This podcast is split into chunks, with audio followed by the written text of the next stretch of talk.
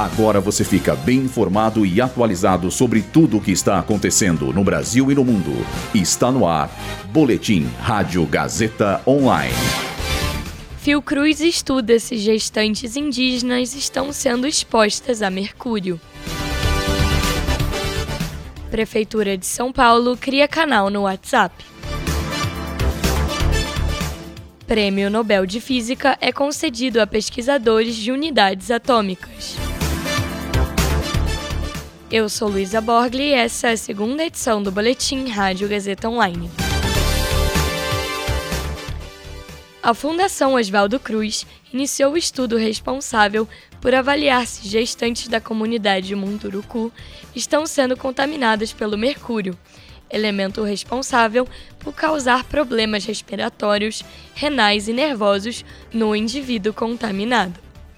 A pesquisa tem a finalidade de avaliar os efeitos da exposição à substância no neurodesenvolvimento de crianças da comunidade indígena que vivem em áreas de influência de garimpos.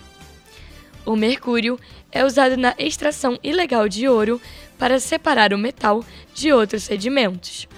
Quando descartados no rio, o mercúrio passa por um processo químico, se transformando em substância tóxica que são retidas por organismos vivos. Vale ressaltar que nove entre cada dez participantes registram alto nível de contaminação nas áreas mais impactadas pelo garimpo ilegal.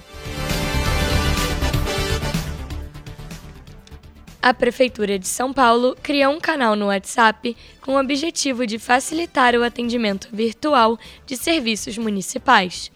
O canal oferece 11 serviços, dentre eles tapa-buraco, denúncias de violência à mulher e de racismo, vistoria contra dengue em local com água parada e remoção de veículos abandonados.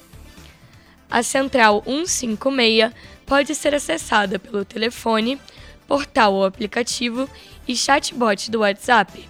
Mas, para solicitar atendimento via WhatsApp, basta enviar uma mensagem para o número 11 32 30 5156.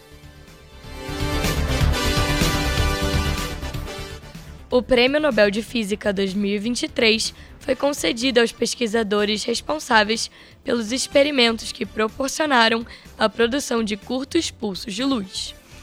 Com a descoberta, foi possível fornecer imagens de processos atômicos e moleculares antes impossíveis de acompanhar.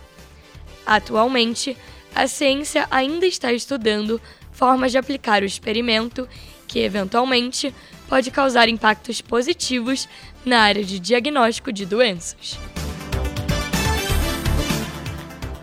Esse boletim contou com roteiro de Luísa Borgli e Heloísa Rocha, suporte técnico de Agnoel Santiago, supervisão técnica de Roberto Vilela, supervisão pedagógica de Rogério Furlan Direção da Faculdade Casper Libero, Marco Vale.